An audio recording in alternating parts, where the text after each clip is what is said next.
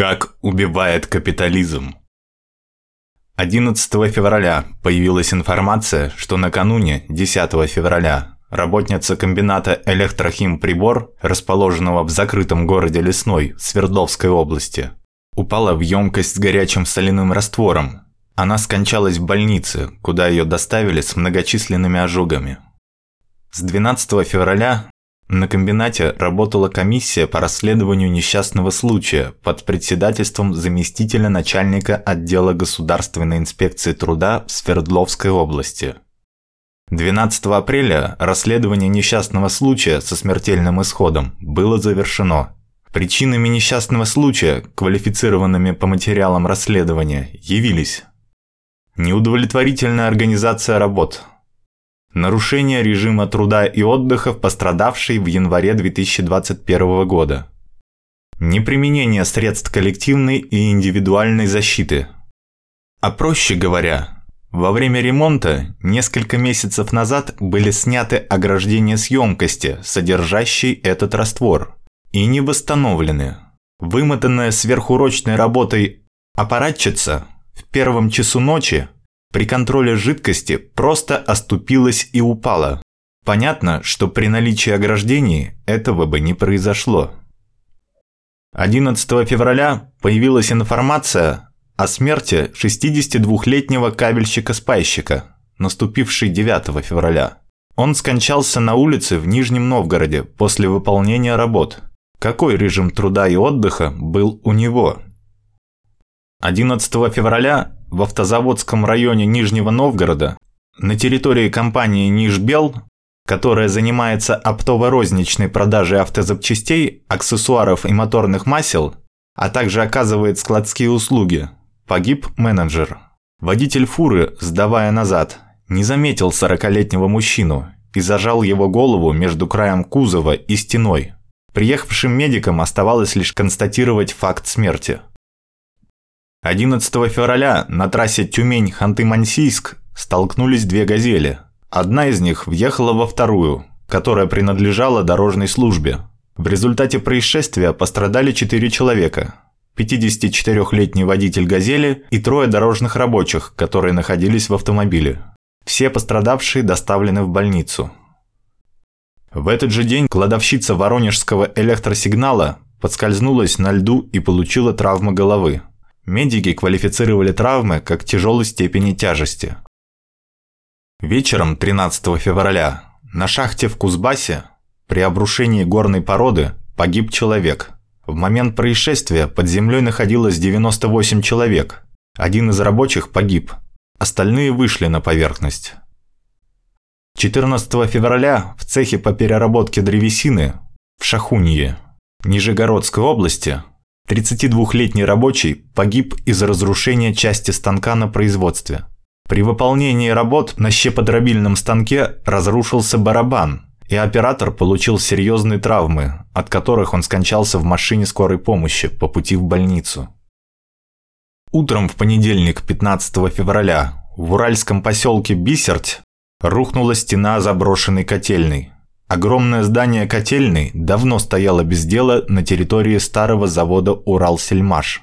Само предприятие сейчас проходит процедуру банкротства. Под завалом погибли двое. Оба – жители одной из бывших союзных республик, проживающие в поселке. Вероятно, они пытались снять оставшееся железо для сдачи в металлолом. Если кому-то непонятно, при чем здесь капитализм, я объясню. Нынешние хозяева жизни, вышедшие в массе своей из бывших форцовщиков и проворовавшихся завмагов, оказались полностью неспособными наладить нормальное производство в стране. Они умеют только воровать и разрушать. Поэтому промышленные предприятия в России массово разоряются и разрушаются, а потом просто бросаются на произвол судьбы – Обнищавшее население, естественно, пытается получить хоть какую-то пользу с заброшек, получить хоть какие-то деньги, поэтому и пытаются добыть оттуда металл или строительные материалы. При социализме в СССР никаких заброшек просто не было. Но и работающие предприятия в России находятся не в лучшем положении. Оператор станка, погибший 14 февраля, погиб именно потому, что оборудование было или старое, выработавшее свой ресурс десятки лет назад, или новое, сделанное кое-как, лишь бы подешевле. Отечественное станкостроение, эффективные менеджеры, давно угробили. Не те мозги у них, чтобы заниматься чем-то сложнее мошеннических схем. В этот же день, 15 февраля, в Козельском районе Калужской области серьезные травмы получил один из рабочих. 30-летний монтажник утеплял и изолировал систему вентиляции, находясь на лесах. Он не был обеспечен средствами индивидуальной защиты, необходимыми при выполнении монтажа на высоте. При падении получил серьезные травмы и был доставлен в реанимационное отделение больницы. Днем 16 февраля в Петербурге во время очистки от снега кровли дома номер 4 в Заячьем переулке один из двух рабочих сорвался с обледенелой крыши. Оба рабочих ЖКС номер 3 Центрального района Петербурга прошли обучение и имели допуски к работе на высоте. Работы по очистке крыши выполнялись с использованием страховки. Рабочий запутался в стропах и упал с высоты примерно 6-7 метров. Пострадавшего госпитализировали, остался жив.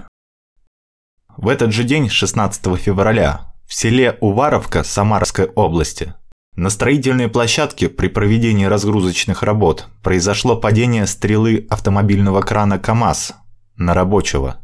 Пострадавший был госпитализирован. 17 февраля в городе Чернушке Пермской области. 41-летний отделочник во время очистки полов после ремонта в резервуарном парке сывороточного отделения завода получил электротравму, от которой скончался на месте происшествия. Об этом сообщает пресс-служба Государственной инспекции труда Пермского края. Ему пришлось пользоваться самодельным удлинителем. Нормальный удлинитель ему не выдали. Во время работ понадобилось перенести удлинитель в другое место, но когда он взял удлинитель в руки, его ударило током.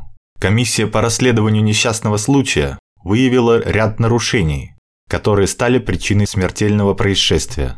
На индивидуального предпринимателя было заведено 5 административных дел. Ну да, заплатят штраф. За смерть рабочего карают штрафом. Даже за смерть крепостного ответственность была серьезнее. В этот же день, 17 февраля, при очистке от снега крыши дома по улице Мира в Уфе 29-летний кровельщик ОЖХ Орджоникидзевского района Уфы упал с высоты четвертого этажа. Полученные травмы оказались смертельными. 18 февраля в Рыбинске Ярославской области сотрудник коммунальной службы получил ожоги 30% тела кипятком и паром. Мужчина выполнял ремонтные работы на теплотрассе и упал в яму с горячей водой. В этот же день, 18 февраля, в Кыновском леспромхозе в Пермском крае погибла сотрудница леспромхоза. Когда женщина выравнивала доски на роликовом конвейере, куртка работницы зацепилась за вращающиеся части привода конвейера, и ее начало наматывать на привод. В результате оказались повреждены внутренние органы станочницы. От полученных травм женщина скончалась на месте. Вечером 18 февраля на Бийской ТЭЦ, Алтайский край, произошла вспышка угольной пыли, без последующего возгорания. В результате пострадали два сотрудника предприятия. Они получили ожоги. Их экстренно госпитализировали в тяжелом состоянии, в отделении реанимации. Выжили они или нет, неизвестно. Этим же вечером, 18 февраля, в Ростове-на-Дону грузовой автомобиль врезался на проспекте Стачки в автовышку, в люльке которой находились двое рабочих рекламной фирмы. В результате рабочие 26 и 28 лет упали с большой высоты. Один из рабочих упал на железнодорожные пути и разбился насмерть. Другой был госпитализирован и скончался в больнице. Утром 19 февраля в Богучарском районе Воронежской области на 749-м километре трассы М4 Дон дорожники решили прогреть огнем замерзший газовый баллон во время сварочных работ. Их проводили в рамках ремонта моста на указанном участке. В результате пострадали семь сотрудников компании «Дороги и мосты». Один из пострадавших в тяжелом состоянии был доставлен в реанимацию. Еще двое с травмами средней степени тяжести попали в хирургическое отделение. Они получили ожоги лица и рук. Еще четверым пострадавшим госпитализация не потребовалась. Прежде чем думать «сами виноваты», подумайте, а где его греть? Спецгрелок им не выдают, а зимы у нас не тропические. В этот же день на автовазе в одной из бригад производства шасси ремонтник подрядной организации осуществлял газорезку металлической конструкции на высоте. Конструкция обрушилась. Рабочего в буквальном смысле накрыло огромной массой металлических перекрытий. На место происшествия прибыли сотрудники скорой помощи. Однако спасти пострадавшего им не удалось. Он умер еще до прибытия медиков. И в этот же день, 19 февраля, водитель нижегородской компании «Регион Дорстрой» погиб при взрыве колеса. 60-летний мужчина подкачивал колесо, в процессе оно взорвалось. 20 февраля около 4 часов утра на Норильской обогатительной фабрике «Норникель» частично обрушилась галерея дробильного цеха. Под завалами оказалось 8 человек, четверо из них погибли. Фабрика 1948 года постройки. Капитальный ремонт требовался еще 30 лет назад. Но для капитального ремонта фабрику придется останавливать. А это значит, придется лишиться части прибыли. А для капиталистов прибыль важнее жизни рабочих. Давно было известно о дефектах, которые привели к гибели людей. Но ремонтные работы не начались в нужный срок. Кроме того, восстановительные работы необходимо было провести летом 2018 года. Но укрепление опор началось только 8 февраля 2021 года. Работы проводились без разрешительных документов и проектно-технической документации. Просто на глазок. В январе 2009 года в дробильном цехе фабрики погиб электрогазосварщик Вячеслав Коротков. Работы проводились над конвейером, который был включен. Леса сломались от сильной вибрации. Вячеслав Коротков упал на работающий конвейер, и его затянуло под разгрузочную течку дробилки. В мае прошлого года в Норильске лопнул резервуар ТЭЦ. В реки из него вытекло более 21 тысячи тонн дизельного топлива. Года не проходят, как в городе рушатся конструкции Норильской обогатительной фабрики. НОВ. В эти же дни затапливает крупнейшие рудники Октябрьский и Таймырский. Насосы встают, не справляясь с водопритоком. Все эти объекты – собственность Норникеля и его дочерних предприятий. Работники на производстве с прессой общаться отказываются, ссылаясь на то, что им запретили это делать. Даже именно погибших не разглашают. Тех, кто был в момент трагедии на смене, дергают на допросы в Следственный комитет – Повторяют. Главное, чтобы информация не попала на материк. Норникель работу дает. Еду покупаешь в подсолнухе, принадлежащем Норникелю. Хочешь в отпуск? Летишь их самолетами, Нордстаром, говорит один из бывших участников Норникеля. Получается такой круговорот. Ты зарабатываешь деньги и приносишь их им же. Замкнутый круг. Ты заработал, им же принес. Крупнейшие рудники Октябрьский и Таймырский, связанные между собой, затопило еще 12 февраля. Два этих рудника, на которых ведется добыча целого ряда цветных металлов, приносят Норникелю около половины годовой выручки. Работу рудников остановили 24 февраля. Насосы встали, а затем появился приказ. В последнее время, в связи со сложной производственной ситуацией, как на рудниках, так и в НПР, Норильский промышленный район, значительно увеличилось количество фото и видеосюжетов в соцсетях. В приказе есть такие пункты. На рудниках определить места нахождения личных сотовых телефонов. При выявлении личного телефона у работника привлекать его к дисциплинарной ответственности и рассматривать вопрос об увольнении. Провести профилактико-предупредительные беседы с работниками. По зарплатам за этот период ситуация следующая. На Таймырском руднике работникам сказали, что в ближайшее время они будут получать по минимуму – около 50 тысяч. Вместо их обычной и так невысокой зарплаты для Севера в 70-80 тысяч.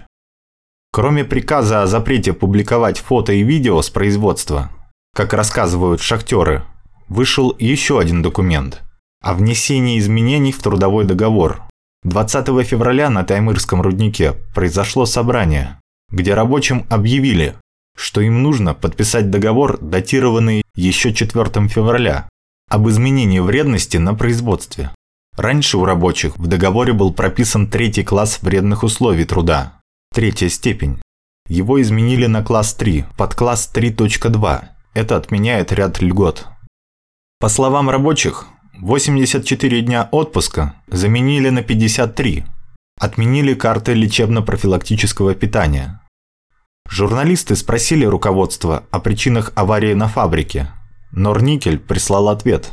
В связи с трагическим инцидентом компания проводит служебное расследование. Также расследование ведет ряд правоохранительных органов. До окончания расследования говорить о причинах случившегося преждевременно. Журналисты спросили, действительно ли работникам комбината, в частности работникам фабрики и рудников, запретили общаться с прессой под угрозой увольнения? И если да, то чем продиктованы подобные меры? В соответствии с внутренними правилами Норникеля, право общаться с представителями СМИ по темам, связанным с компанией, делегировано Департаменту общественных связей, а также руководителям в рамках их служебных полномочий. Условия труда для сотрудников регламентируются трудовым законодательством, а также внутренними документами компании. Никаких дополнительных требований не вводилось. А теперь расскажите нам об ужасах сталинского режима, при котором руководство предприятия давно поставили бы к стенке, не говоря уже о том, что прибыль бы оно приносило народу, а не Потанину. Не правда ли ужасные были времена?